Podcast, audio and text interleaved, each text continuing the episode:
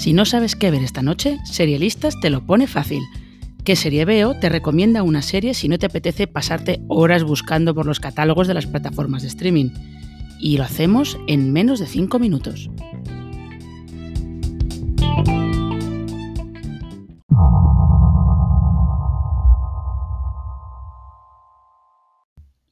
Antes de hablar sobre la serie que recomendamos hoy, tenemos que especificar una cosa.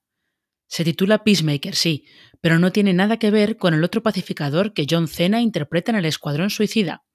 Aunque ese Peacemaker va a tener su propia serie en HBO Max, eso es verdad, pero no se dedica a las negociaciones de paz en Oriente Próximo.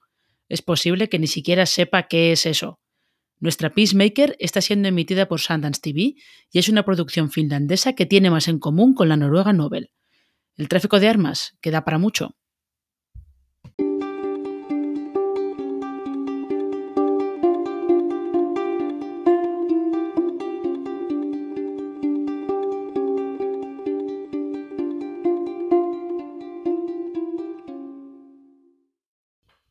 La protagonista no es ninguna superheroína. Bueno, el pacificador, siendo justos, tampoco es que sea un superhéroe.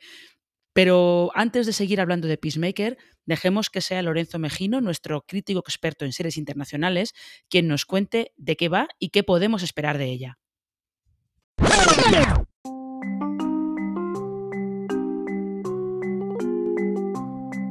El pasado jueves 23 de septiembre, Sundance TV estrenó una serie finlandesa, Peacemaker, que narra en 10 episodios la interesante historia de Anne-Marie Sundell, una funcionaria de las Naciones Unidas que tras retirarse después de largos años mediando en todo tipo de conflictos, es requerida para un último servicio como es hacer una tarea de mediación entre los turcos y los kurdos en la convulsa frontera entre Turquía y Siria.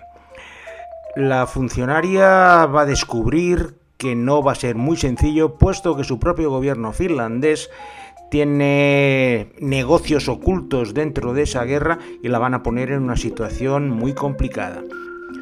Peacemaker es una buena propuesta para los amantes de los thrillers geopolíticos, donde los países neutrales no lo son tanto.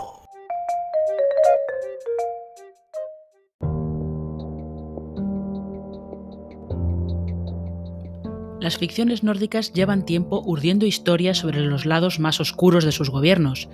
Hasta en una serie un poco más policíaca como Stella Blomquist hemos visto una trama corrupta entre el gobierno islandés y el chino, y antes hemos mencionado Nobel, que apunta todavía más alto, directo a una conspiración internacional a raíz de la guerra en Afganistán de la década de los 2000. Los thrillers escandinavos siempre quieren contar algo más que investigaciones de asesinato y simples conspiraciones. Peacemaker es un buen ejemplo.